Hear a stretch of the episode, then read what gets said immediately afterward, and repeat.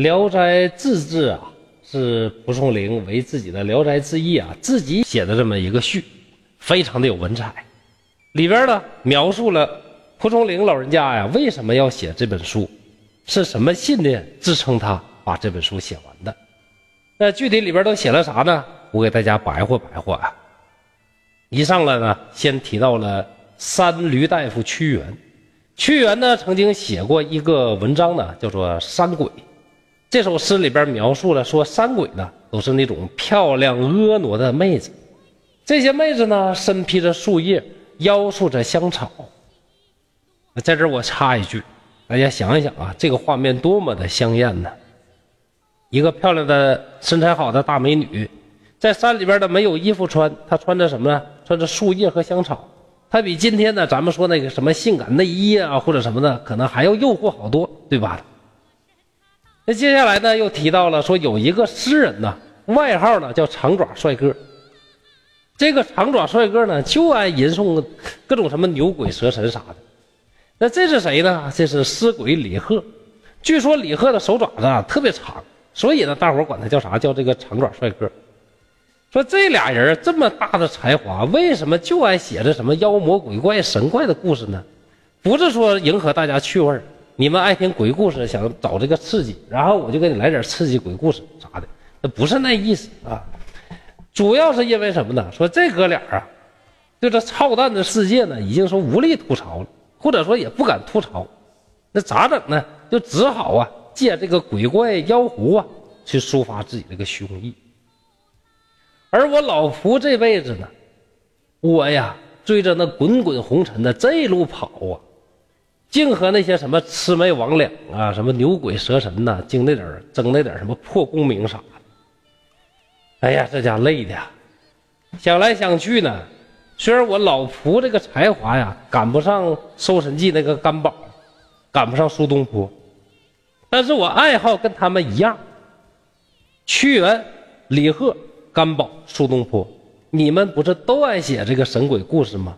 那我就来学学你们，我呀也收集去写这些神鬼故事。我呢是听一个记一个，然后全都编辑在一起。等时间长了之后呢，各路朋友又该给我写信，然后往里边添故事。我这里边啊稀奇古怪的事儿。有些呢就是道听途说的，有些呢确实呢这个玄乎了点儿有些假正经的啥的肯定还得笑话我，但是呢，这里边啊不能说不蕴含着一些人生的道理，是不是？我出生的那年呐，我那已故的老爹呀梦到一个又病又瘦的这么一个老和尚，光着扒拉膀子。呃，有铜钱那么大的一个药膏啊，贴在他这个乳头旁边。等我老爹一觉醒来之后呢，我就出生了。最有意思啥的？哎，一看呢，我这个乳头上啊，还真就有这么一个黑痣。后来呢，我长大以后啊，身体也不好，干啥事都倒霉，连个朋友也没有。有时候我就自己合计呀，那是不是我真就是那老和尚转世呢？肯定我前世啊是没断除掉人世间的这个烦恼，成不了佛。最后呢，就像随风飘落的花一样的落到粪坑旁边，出生在这一个贫贱之家。青灯孤影是寒斋暗冷啊，我一个人啊，冷冷清清的写了这本书，寄托我那无处安放的灵魂呐。估计啊，理解我的也就这些冥冥中飘落的孤魂野鬼了吧。啊，以上呢，就是我用东北话呀给大家。讲的《聊斋志志》啊，大致的那个内容。蒲松龄呢，生于明朝的末年，死于清朝的初年，活了七十五岁呀。出生的前一年呢，就赶上清兵啊攻破济南，尸山血海。四岁的时候呢，清兵入关，击溃了李自成，开始镇压各地的反清力量。这一辈子呢，经历了江乡之乱，就把多尔衮干死那个叛乱。三藩之乱，吴三桂呀，跟那个尚尚可喜呀、葛定中啊这帮人咔咔叛乱那场，还有什么呢？谢迁之变和逾期之难等等。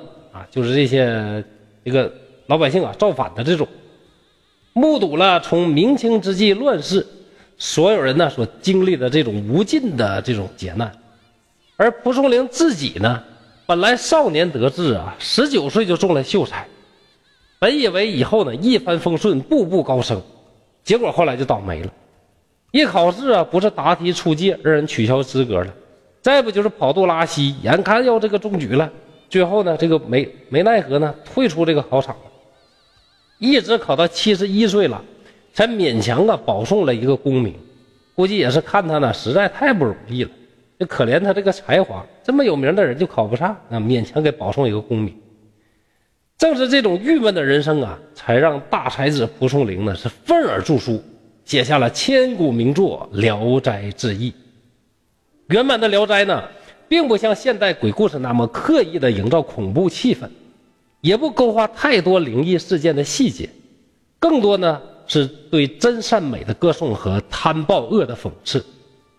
一共四百九十一篇故事，有像仙女一样美好的鬼女，天真纯善的狐仙，多情温柔的花神和敢爱敢做的蝶精，又有形形色色的色鬼、恶霸、贪官和小人。全书光怪陆离，把天上人间地狱的趣闻是集于一书。把作者高超审美和精妙文笔表达的淋漓尽致。当然呢，原书呢还是很黄很暴力的啊，所以往往我们看到的街上的那些《聊斋志异》呢，都是各种删节版。本人呢，就是替希望呢，通过这套音频节目，以我一个贩夫走卒的这么一个视角啊，跟大家一起读一读原版的《聊斋志异》。我呢，保证这套音频节目啊，做到两点：第一。选择的故事一定是我认为最有趣的、最有代表性的。第二呢，不是万不得已，绝不删减阉割。希望啊，大家能够喜欢、订阅和关注。